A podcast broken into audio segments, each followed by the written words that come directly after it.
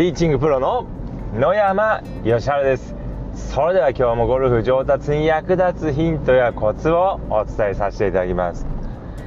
いやすっかりこう秋になってきてですね。こうゴルフシーズン迎えてきてるので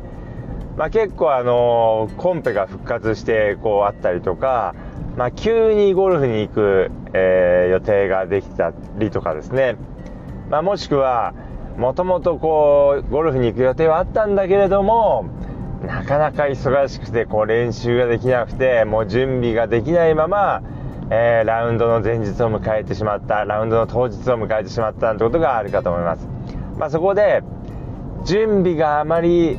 できなくてもできない状態でもいいスコアをで、えー、回る方法ということで今日はお話しさせていただきます。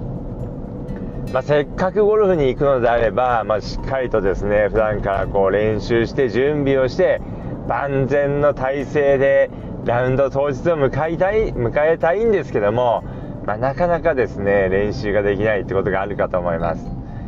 でじゃあですねそういった状況でどうしたらいいスコアで回れるかってことなんですけれどもまずはじゃああのドライバーですね。もうティーショットなんですけどもティーショットはとにかくもう OB を徹底的に避けるということですね。もうあの、いい値じゃなくてなくていいので、もう満足するショットじゃなくてもいいので、とにかくもう OB を避けるということです。で、じゃあそのためにはどうしたらいいかというとですね、朝の練習場で練習して出る球筋でコースを攻めていただくということです。やはりこうコースに行くとですね、自分の打ちたい球筋っていうのがあります。理想の球筋ですね。まあ、えー、しっかり球が捕まったドローボールでコース攻めていきたいって方も、まあ、多いと思うんですけれども、まあ、でも実際に出る球がスライスであればもうスライスが出るのを想定してですね狙うところを決めていただくということです、まあ、そうすることでやはりこう OB を、えー、減らすことができますですので、まあ、ティーショットは打ちたい球筋よりも出やすい球筋で攻めていただくってことが非常に、え、重要になります。であとはこうやはりこう少しこう狭いホールとかだったら無理してドライバーを使わないでですねまあ、フェアウェイウッドだったりユーティリティを使っていただくということです。でやっぱりこう、まあ、そういったクラブの方がですね圧倒的にこう曲がりが少ないですので OB を打ってしまう確率というのがこうかなり減らせます。で次にですねえー、セカンドショットですね、まあ、ミドルホールとかのセカンドショットですけども、まあ、アイアンですけども、まあ、久しぶりでこうあまりこううまくボールが打てないわけですから、えー、一番手大きいクラブを持って小さく振っていただくということです。例えば、えー、8番アイアンで届く距離であればですね7番を持って3クォーターぐらいで振っていただくということです。でそうすればですねこう振り幅が小さくなりますのでボールをミートしやすくなります。でそうするとですね狙ったところにボールを運びやすくなります。でこれこの時大事なのは一番手大きいクラブを持ったからといってスイングを緩めないということですね、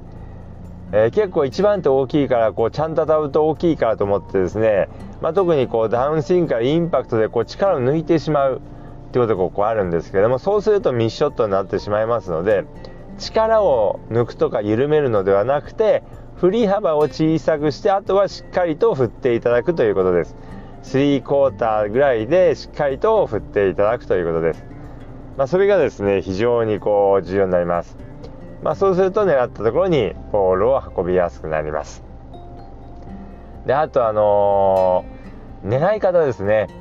どこを狙うかっていうのはとても重要なんですけれどもやはりグリーンに狙うショットを打つ時にはですねグリーンになるべく乗せるというのが非常に重要です。いやそんな当たり前だよと思われるかもしれませんけれども、まあ、結構ですねこう意外にできてないことが結構、えー、多いです。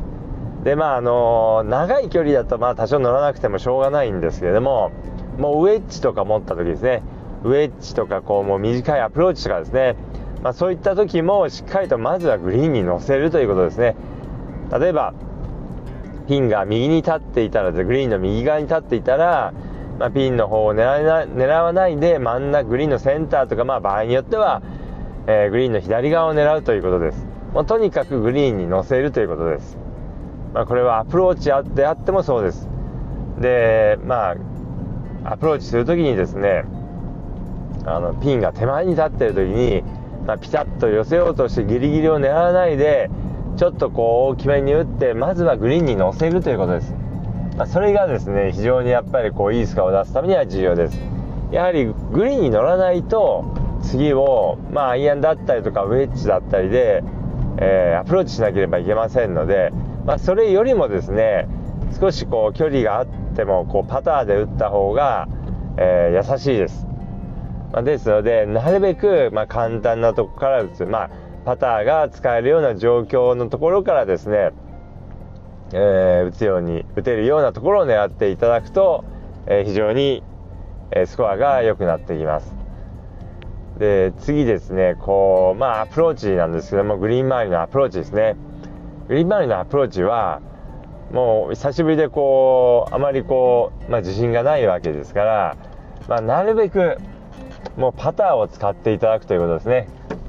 あのー、まあ、ちょっとぐらいこう距離があってもですねパターを使っていただいた方がですね寄る確率が高くなります。でやっぱりこうまあであのパターでああちょっと失敗しちゃったなっていう距離とですねっていう残りの距離とウェッジでまあまあうまくいったなってアプローチした時の残りの距離ですね、まあ、そんなに変わんなかったりします。むしろパターでちょっと失敗しちゃったなと思った、えー、時の方がですね寄っているってことは結構ありますので、まあ、なるべくパターが使えればもう極力パターを使っていただくといいです。まあ、ラフだったらもう仕方がありませんけれども、もう短く買ってある花道だとか、もう本当グリーンのすぐ周りはですね、もうちょっと距離があってもなるべくパター使っていただいた方が、えー、いいです。まあ、その方がですね、やっぱり圧倒的に打ち損じが少ないですので、もう距離にこう集中することができますので、非常にこう寄せやすくなります。で、まあ、人によってはですね、こう、まあ、上パターってあんまり得意じゃないんだよなウェッジとかで打った方が寄るんだよなって思われる方もいらっしゃるかもしれませんけれどもまあそれはこうちょっと、まあ、慣れの問題もありますけれどもやっぱりこう自分ではそう思ってるだけで実際にはパターの方が寄るってことはもう結構ありますのでぜひですね、まあ、なるべくパターを使っていただければと思います。でまあこういった感じでですね、えー、ティーショットあ、セカンドのアイアンショット、アプローチとお話しさせていただきましたけれども、まあ、これはですね、まあ、えー、準備がしっかりできてない時に限らずですね、まあ、しっかりとこう、普段のラウンドから意識していただくと、まあ、いいことではあるんですけれども、まあ、でも、まあ、特にですね、久しぶりのラウンドの時にはですね、これらのことを意識して、えプレイしていただければと思います。まあ、とは言ってもですね、まあ、できることだったらですね、もう普段からですね、え、日々練習しておいていただくのがいいです。もういつコースに行ってもいいようにですね、こう普段から定期的にしっかりと練習しておいて、えー、いただくのがですね、やはりゴルフ上達につながりますので、ぜひですね、まあ、なるべくだったら普段からラウンドの予定がない時でもですね、えー、日常的にですね、練習していただければと思います。ということでですね、えー、ぜひ参考にしていただければと思います。ということで今日の音声はこの辺で失礼させていただきます。